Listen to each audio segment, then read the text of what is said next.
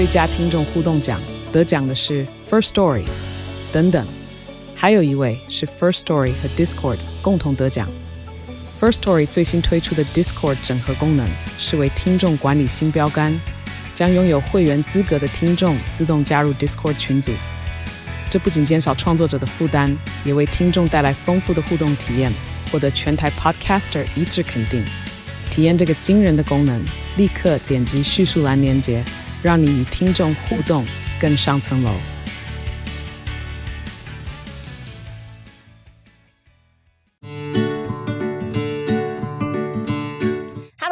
我是美貌与才华都没有，只懂星座的小鱼，很开心我们 Podcast 终于又更新了。因为我相信呢，这个月你知道，大家一定要庆生庆到爆，因为从八月底到九月二十二号就是我们的处女座生日快乐。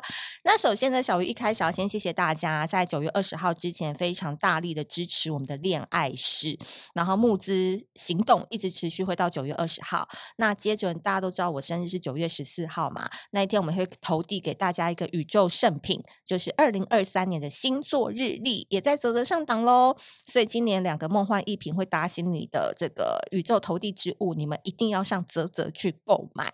那今天呢，非常开心，因为我们在恋爱室的时候有一位干妈，这干妈真的超级 sweet 的。但是我那时候刚遇到她的时候，我不知道原来他跟我一样是处女座。那我今天就非常开心，他可以邀请到我们节目当中，欢迎艾娃。Hello，大家好，我是艾娃。艾娃，嗯，你干嘛那么拘谨呢？你就放开你自己好不好？我们处女座都不是这种。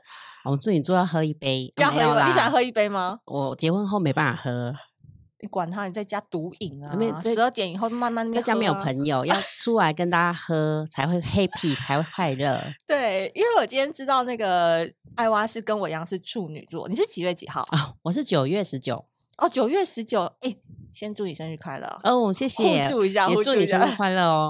对，那有那时候遇到艾娃的时候是在一个活动上面，嗯，然后聊天的时候才发现说，哇。她真的是一个十全十美的处女座，所以那时候呢，跟艾娃互动之后，我发现撩起了我很多以前过往的回忆。因为我过去当中有一两位就是处女座的朋友，非常好的那种姐妹，那、嗯、我发现我跟他们完全不一样。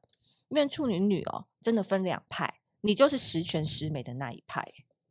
我、哦、没有，我做工作室，在家里不是。真的吗？我听听看，你平常在外跟在内有什么样两面性？哦，我觉得应该是我那个双鱼座老公，他有洁癖，他很会做家事。然后你如果另一半很会做家事，你就不用那么厉害了。嗯，所以呢，所以，所以我说我在那个工作的部分很要求，可是在那个家里的部分就没有那么要求。所以你平常会做饭吗？会啊，会偶尔会做饭，偶尔。对，那你会做的家事有哪些？我会做家事就是什么扫地拖地啊，但是那个。嗯不常做，哎，不，呃，对，不常做，或交给扫地机器人，没有、欸，自己来，没有。我我先生是那种一边碎碎念一边打扫的人，嗯，对嗯我比较希望他可以打扫，不要碎碎念。哎、欸，处女座自己就很爱碎碎念嘞，你老公更爱碎碎念，更爱，他是我十倍。那你怎么能忍受啊？我觉得应该是，如果我两两个眼睛闭起来都有人做家事，那我可以闭起来没关系。对，我觉得你讲的很对，因为处女座是一个非常讲究效率的生物。嗯，我觉得处女座有一个点，就是我们其实蛮难、蛮能忍的哦，很能、很能。可是要让我们达到能够忍的那个人或那个境界，其实那个人也是一个高手。他有一个地方一定是让我们补足我们的短板啦，就是我们不会的地方，对不对？嗯，我们不是每一个人都能忍的。对对，但是就是你要看他有没有踩到你的底线。嗯嗯。我今天在跟艾娃对这题目的时候，我就是题目就列为说是十全十美的处女座跟每天躺在地板上的处女座，因为我发现艾娃就是我。讲的属于超人型的处女，然后我就是属于废物型的处女。然后艾娃她让我想到，就是我身边像我嫂嫂，嗯，她就是一个打电动超级厉害的妈妈。打电动，她真的很会玩那种 Candy Crush，然后她小孩子就会绕着她，嗯、就是妈我们一起破关，哦、或是妈我们干嘛干，她就会打到非常非常的多关。另外，我身边还有一个处女座的妈妈，是她老公可以拿给她热炒店的菜单，然后每天点菜，那个处女座就会真的炒出那一样菜来给他，或者是说有一个处女座，他就是把他们的公婆都顾得很好，哇，了不起！对，可是我跟你讲，他们三个人在外面都还有工作。就是内外都兼具，然后我都会觉得说，当然，因为爱娃你自己还会打扫什么，可是因为你在工作上你又是非常要求的，嗯，然后对我来讲就是很超人。我觉得处女座是不是有时候会把你自己逼死？哦，哎，我觉得应该是就是习惯了，因为像我这个礼拜的行程就很紧凑，像我昨天在拉拉山采访，拉拉山，对，然后今天来台北。台北明明就只有下午有录音，硬要再塞一个行程去看我朋友开的店，对，因为我就觉得，就是我我自己开公司啊，我都跟我自己说，我还有什么可能性？对，我就是在有限的时间内，我要去创造最大的价值。对，你到底在我们到底在赶什么、啊？就是 就是塞满什么东西、啊？对，就是觉得不可以浪费。然后我觉得我我应该可以哦，我可以我我可以在这个时间内让它更有。它的产值，嗯，对对对，然后所以我觉得有时候处女座，你是不是一个从小大概就知道自己想要什么的人？哦，我是因为我原生家庭，就是我爸爸妈妈都很鼓励我，就是你只要一件事情做得好，他们就会一直给你。拍拍手。对，嗯，像我小时候就很会画画，那我爸爸他知道我喜欢画画，他就会带我去参加一些什么水彩比赛啊，嗯，或带我去拍照。对，就是他小时候会很支持我的兴趣，嗯，所以我。就知道我以后应该会做设计相关的，嗯，对，所以我考学校也是考，就是什么美工科，然后再来是商业设计，就是我大概我高中的时候就知道我我就是要走设计这项这这方面的职业这样子，然后就一路真的就是往这条路去走嘛。对，那后，后来是到了大概三十岁的时候，我发现做设计前途渺茫，就那个钱啊，嗯，money，嗯，太少了，嗯，对，然后我就觉得。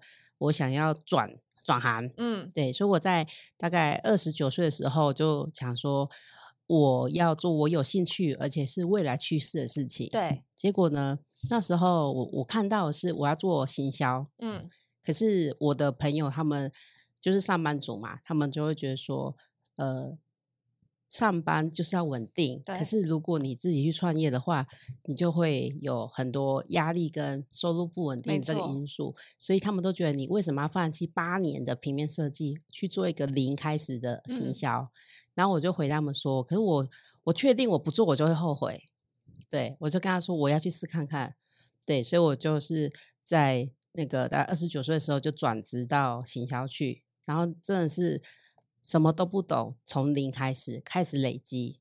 可是后来十年后也证明，还好我选了行销。对，在他们的那个设计薪水还是固定的时候，我们做行销的收入已经是很有弹性了。嗯，对对对。后来是几岁结婚？大概是三十三十二岁左右。三十二岁，就是你那时候是先呃立业再成家？没有哎、我就先。呃，转职之后还是个上班族啊，给家请，嗯嗯嗯，对对对，还没有到后面，我是生完，我是生完小孩才创业的。哎，对，我就是对这个时间点很好奇，因为我常常都会觉得说，一个女孩子如果要创业，因为我们是要百分之百的心力投入，是。可是如果有家庭要顾，有小孩要接，其实在这个时间分配上，会不会就是没有办法让你百分之百的去做每件某件事？你会有牵挂。嗯，就是有没有什么时间的调配？我觉得这件事情很奇妙，是因为其实我们土象星座是很保守的星座，是不太敢就是突破的。对对，所以叫我跨出我那个舒适圈去做我很不擅长的事情，我其实会怕怕的，我很抗拒。哦，OK。对，可是是因为我呃，因为我我们家族全部都是遗传性高血压。全部哦，我爸爸妈妈都是中风离开人世的，嗯，所以我们相对的都有高血压，所以我怀疑我小孩子的时候就是妊娠毒血症，嗯嗯嗯，对，然后所以我也说我儿子很孝顺，因为我是呃没有阵痛，没有破羊，什么都没有，就是天使孩子。也不是，也是去产检的时候，那个医生说你现在立刻住院，因为你小孩子快听不到心跳了。哦，是哦，对，因为妊娠毒血症就是你身体的养分是不能传到他身上去的。嗯，明白？对，所以我我那时候最长的来的就是我在那时候我住桃园嘛，嗯，然后我去林口产检，我都自己去哦，我都自己去，没有老公陪的，知道为什么？老公在大陆出差，都是靠自己，都是靠自己哦。然后，所以我会觉得说，就是连我最要动，我人生印象最深刻的是说，嗯、呃，重重那个重大手术啊，嗯、那个手术同意书还要自己签，好可怜哦。嗯，对，可是没办法，哦、医生叫你签就说签，因为因为、就是、很紧急啊。对。所以我就躺在那个冰冷的那个手术室的时候，嗯、就把旁边也有个产妇，嗯、人家就有家人陪她。对，哎、欸，我什么都没有，嗯、就躺在那边很凉的样子。对，可是我那时候也，我那时候就是会害怕，可是那个害怕是，就是有一种害怕是会哭的害怕，对，有一种害怕是哭不出来，就是你。你觉得你没有办法预测，嗯，所以我那时候真的是躺在手术室，然后就是牙齿都在打战，嗯、就是不知道是怕还是冷，嗯嗯，对。然后我就跟我自己说，如果说这个手术撑过去了，我就要做我想要做的事情。嗯，明白。对，所以等于是我小孩子，嗯、他等于是把我踹去创业，对，不然我还是会待在舒适圈。我觉得这个故事真的是很励志，以后我以后在演讲的时候一定要拿这个例子出来讲。哦，对，我每次都讲这个。对，因为这个东西就是你，你一天到晚只有想哦，可是你没有一个东西去推你一把，或者是你真的没有发生一个事件，嗯，让你理理解到说，其实就是每一个当下很重要，真的。因为你我的我的人生宗旨，我这个处女座宗旨，因为我没有生小孩嘛，嗯，所以我常常我对生死我也是非常的常常在想这个问题，嗯嗯。对我来说，我不敢保证我下辈子还能不能当人，然后当一个这么漂亮，还会创业，然后念书也不错，然后还还就是，我觉得我的人是已经当到我很想要的满意的状态。对对对。可是我下辈子有可能变一个蚂蚁。我可能会变成一个石头，嗯，所以因为我不确定我下辈子能不能做我喜欢的事，所以我这辈子我一定要做我想做的事，嗯，这是我用的方式去想的，因为我就觉得如果有时候遇到一些困难，你拉高去看，你八十岁，你七十五岁，你还会 care 这些吗？都小事，这都小事，真的很多都是小事，怎么办？我们处女座真的很优秀，真的真的，我觉得处女座很优 秀，可是我觉得其实就是另外一半，有时候我觉得 夫妻相处啊。你就把对方当做你的那个，就是考核者，对，你不要觉得他对你做的事情都是理所当然。因为像我，我先生他们工程师嘛，他们就会觉得说，就是呃，请育婴假是一个很浪费钱的事情。嗯，对，因为他们男生会觉得说，小孩子就只会吃喝拉撒，那给长辈带就可以了。对，可是我跟我先生说，哎，这个是我。拿命去换来的早产儿，嗯、我我决定要自己照顾，嗯、他就很反对，因为我在前公司是主管的薪水，对，行销部主管薪水，他就觉得你怎么可以放弃这么好的薪水，然后在家里顾小孩，没有产值，嗯、他觉得顾小孩就是没有没有赚钱，对，可是我就很不服输，那所以我觉得处女座还有一个很与众不同，就是就是不认输。对我，我就跟他说，哦，那那我就是，我就写了一个企划书，我就写了，我这两年请育婴假，我会如何的去增加收入，然后如何的去开源节流，然后还写了一个企划书哦，然后最后再附上我的存折，附件存折，他才勉强的答应这件事情，因为他觉得根本不可能在家里赚到钱，对，然后那时候就像你讲，很多人都觉得怎么可能一边带小孩要赚到钱？可是我觉得现在就是一个很很发达的时代，只要你愿意去付出努力执行，真的是可以变现的。所以我，我我我不是说我后来做的行销的这个专业工作，所以我得我可以在家里接案啊。嗯。然后那时候又是自媒体开始崛起的时候，所以我就在家里写文章，然后去那个每个月增加一些现金收入。最重要的来了，为什么我要当部落客？是因为我小孩子的尿布，然后奶粉，还有婴儿用品，还有我所有的保养品、化妆品都不用钱，然后厂商还要付我钱。对，这就是一个流量变现一个非常好的一个部分，对不对？对，那时候我先生看到那个尿布是一箱一箱寄来我家，他吓傻了。很好啊，用实力证明他的投资是对的。没有，他就觉得怎么可能在家里真的赚得到钱？嗯，然后后来我们又开始接一些餐厅的业配，嗯、我就带他去吃很多很好吃的高级料理，然后老板还要毕恭毕敬的给我们搞酬。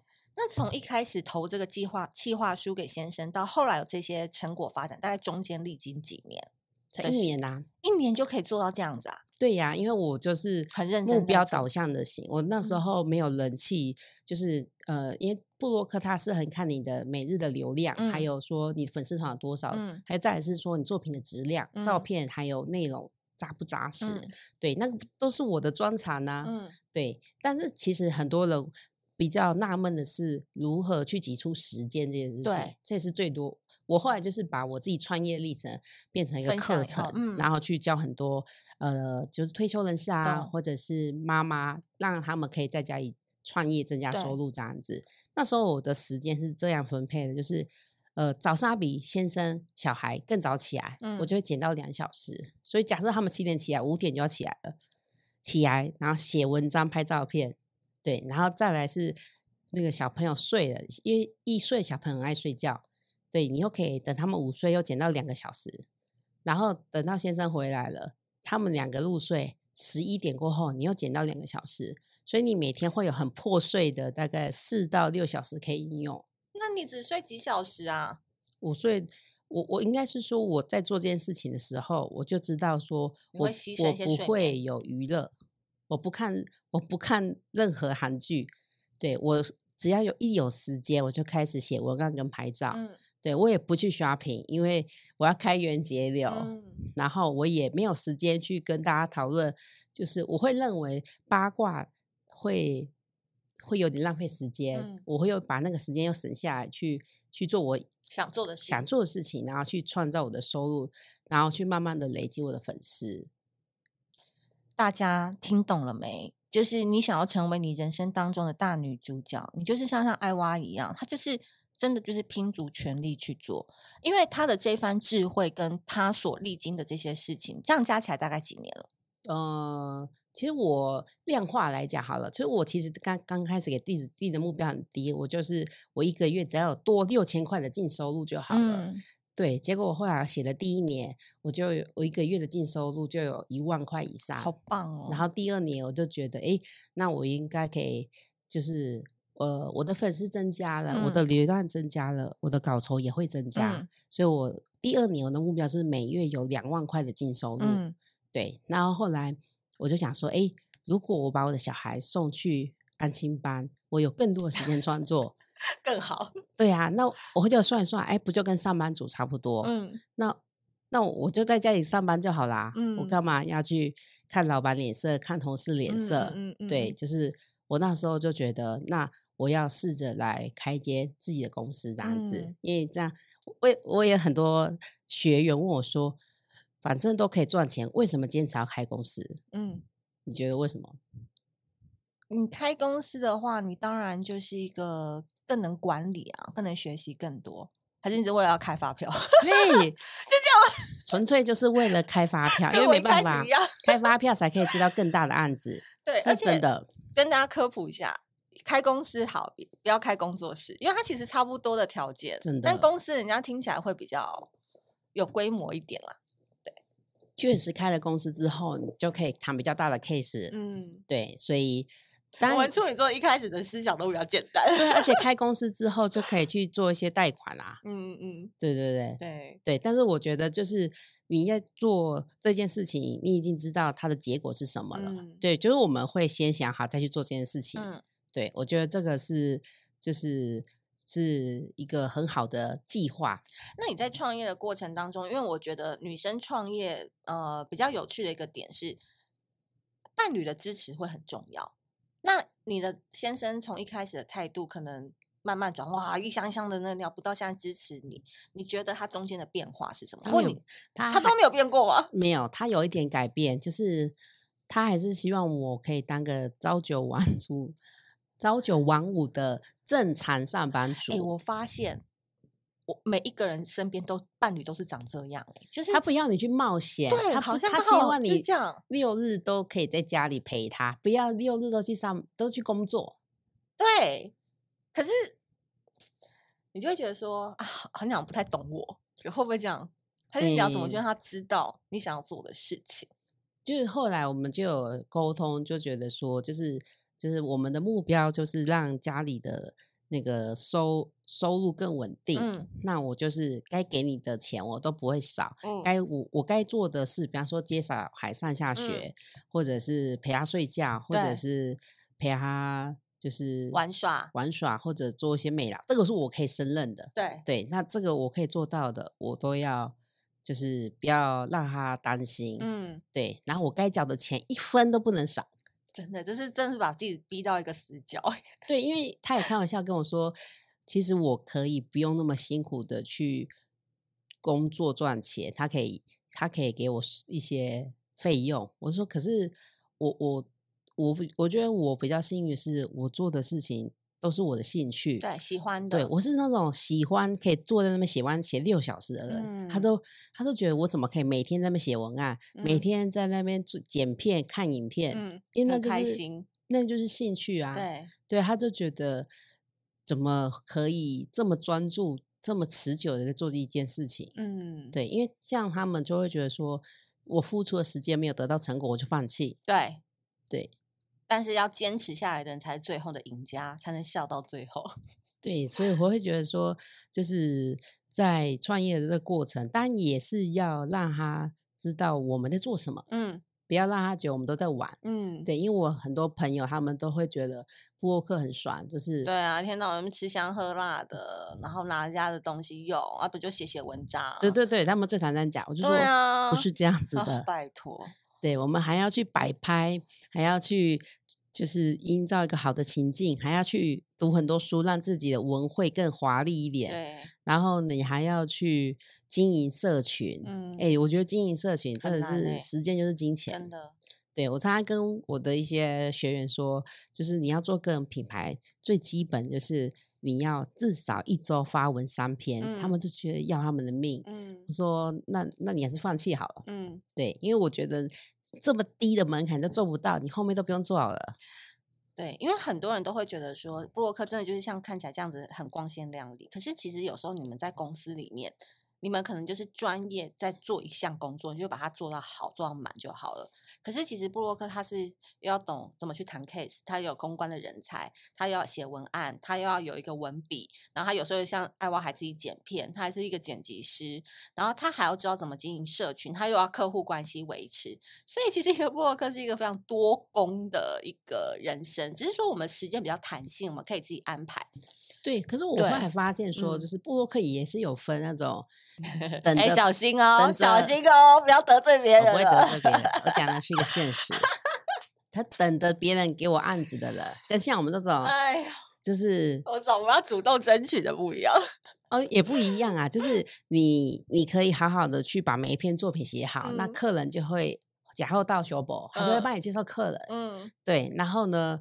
然后，那因为我们自己又开公司，其实比较不会计较。对对，反正我都帮你写文了，IGFB 都帮你发一发，就是啥秘书啊，送他们，他们超开心的，嗯、他们就觉得说别人都跟他一篇收多少钱，嗯、我们这种就是很大气，嗯、都不会跟他收。嗯、对，然后准时交稿，这是客人最喜欢的。对，对他们，他们最讨厌那种明明流量很高，然后写的很少，还不错，不是人就是动不动出车祸，怎么？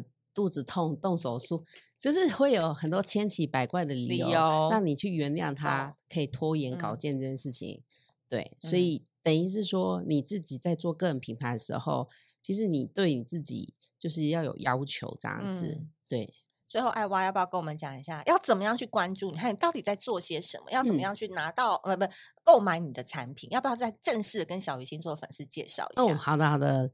对，我是我是爱娃，我的那个艺名是那个艾草的艾，青蛙的蛙，你就打爱蛙就有那个铺天盖地的我的资料。那基本上我是一个自媒体，嗯，对，那我也是就是一个那个品牌的行销讲师，嗯、我会跟这些中小企业去分享，你如何用最低的预算可以去开创你的呃商品的通路，嗯、然后如何去做社群行销，嗯、对，然后还有。我也会教学员，就是微型创业。对，就像我一个妈妈都可以月收四万以上的，为什么你们做不到？嗯，对他们，他们每次听到四万都会很开心，可是，一听到工中间过程要付出那么多，他们都退缩了。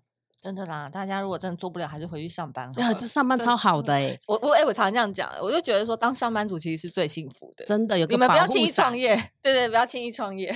真的，而且我常常跟我学员说，就是我我突然创业啊，对我我可以打一下我自己的广告吗？可以啊，可以啊，就是我我自己的 podcast 有两个节目，一个是七年级回录，讲一些七年级的一些好好玩的事情，然后另外一个是那个就是创业的节目，它的名称是那个。创业地狱火，贵人提灯照，嗯，有够长的，没关系，到时候我们连检再给我，我们会放在资讯栏。好，嗯、但是为什么我要取一个这么长的名字？是因为创业就是在地狱的修行，嗯，真的是在地狱修行，唉而且中间你都不知道贵人什么时候会给你灯，不是不是，真的会有拿灯给你的人，真的会有、啊，真的有很多，像我先生就是给我灯的人。只是他的灯都是那种有刀刃的灯，他会跟你说，就是你如果嘴巴很坏，对不对？对，嘴巴超坏，我会跟你说，嗯、如果你一个月的净收入不到某个程度，你就是要给我回去上班。他每个月都会问我有没有达到业绩，每一个月。真的，所以我都觉得哇，感谢你嫁给你的先生，因为要是我一定没办法，没没没，我一定会吵架。我朋友说你奴性很重哎，你怎么这么能忍？我说不会不会，我是以梦想为实现为最大前提，对，我只要可以在这个规则内去做我想要做的事情，那这个这个我可以我可以吞忍没关系。艾娃的先生在这边提醒你啊，不要让哪一天艾娃变成了集团的 CEO。他可能就、哦、应该不会了，不会了，就是我们是就是小规模的做这样子，一定要做大啦，drink big 哦。但是我觉得我后来创业的这几年，我发现说人是一个最大的未知数。嗯，对，每个老板都想说要找到那种人才，嗯、可是人才呢，就是会你要去满足，要么就是让他工作找到成就感，要么就是给他他想要的钱。嗯，对，那那。这种人通常也很难找，对。对，因为现在普遍来说，年轻人还是不想要这么累，嗯，然后想要准时回家，嗯，然后你不要给我太多钱，嗯，我只想要准时下班，对，哎，那这样如何找人才？算了啦，要都用 AI 来代替好了，对对对，可是我觉得就是就是找到人才真的是比找到好老公有时候还重要，因为你可能跟你同事相处的时间还比你跟先生相处的时间多，对对啊。对，所以我觉得说，就是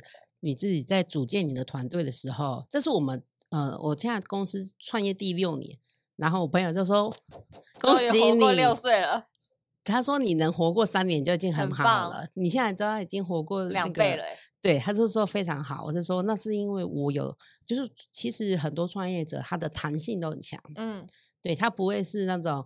在疫情期间一倒两三百万，他就倒了。嗯、对对，可是我们这种反而更有弹性。嗯、我今天这 A 通路没有赚到钱，我 B, 我 B C D，嗯，我就多做一点，我一定可以赚到我想要的营业额。嗯、只是我到底要怎么去做？懂？对，所以我我觉得就是你自己在开创事业的时候，就是很，我我觉得真的是有一些上班族真的应该去当老板，你才知道说老板在想什么，老板在想什么？对。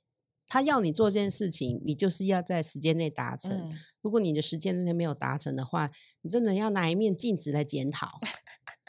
因为我后来才发现说，说像我们这种有当过上班族的，就觉得说，哎，真的同事花太多时间在抱怨。嗯嗯嗯，你你真的当了老板，你真的是挤破头、头破血流，嗯、你都在想办法解决问题。因为我常常都说啊，老板就是那家他开的那家店，员工都走光了，他也走不了。他就是必须要扛住那家店，所以有时候你员工他可能就是觉得上班小偷嘛，时间小偷嘛，他可能对薪水小偷，他可能就躲在厕所里面，就是一个小时、两个小时不出来。然后那时候我们当上班族的时候，当然就觉得说，嗯，这样很好，因为老板真的很烦什么什么的。嗯、然后就是在面那个，可是等到你自己开业做老板之后，你就会觉得说，每一分每一毫都在花我的钱，真的，对，真的这样。好，所以今天呢。爱蛙，如果将来大家想要去听你的创业课程，嗯、或是了解更多的这个管理行销的工具，可以到哪里去关注你？哦，可以到我的粉丝团。那我的粉丝团就是，如果你想知道我怎么在运营我的部落客的，嗯、可以去关注我的粉丝团，是爱娃妈 VS 达乐哥。对对。然后，如果说你是只是单纯知道一些商业趋势啊，或者是低成本创业，嗯、然后可以去关注我的爱蛙老师低成本创业术。真的很多平台，我一一的到时候你再给我，就帮你们放上去，好不好？好啊，因为其实我觉得我都可以做到了，那应该更多人可以做到。这就是处女座，我跟你们讲，处女座就是当自己成功的时候，他也想要看别人好，对，一起提升。他绝对不是一个独乐乐的人，他喜欢众乐乐，真的。嗯，而且我跟你讲，处女座真的不吝于分享，但前提是他。喜欢你，就是他喜欢同样气场跟同样聊得来的人。他聊不来，他真的不会多讲。对，他会观察你这个人是不是可以掏心掏肺。对，如果是看起来是个怪怪的人，他就不会把他的那个就是压箱宝跟你说。所以今天我就做个总结好了，好不好？嗯、因为我们今天录了三十分钟，很满很满的干货内容。但更多你们可以再去找艾娃老师聊。第一个，处女座不论在感情。或者在工作或人生追求的是效率，嗯，效率真的很重要。所以有时候你们不要想，为什么这处女女后来不理我？为什么处女男后来就对我忽冷忽热？不好意思，他跟你觉得继续走下去没有效率，可能会影响他工作进度，什么就不 OK。第二件事情是，我觉得处女座你可以成为他很重要的朋友，但是你一定要经过一些时间的观察。但一旦你成为处女座很好的朋友，他真的就是把你视为自己的宝物，什么事情都愿意交给你。第三件事情是。处女座在还没有成功之前，非常能忍，忍耐真的是最重要。但是，嗯、我这边加一个小小的那个个人观察哦，处女座成功之后，你就要小心了，因为有时候。他先忍是因为你比他厉害，但他比你厉害的时候，他可能就不想忍了。谢谢艾娃，谢谢谢谢。那今天呢，本集节目呢是在月城南广告录音室录制的，录音室呢是由正成集团与菲米洛西满协力完成。更多正成集团影音器材以及菲米洛西满资讯，下滑节目资讯栏喽。谢谢，那我们下次见，拜拜。拜拜。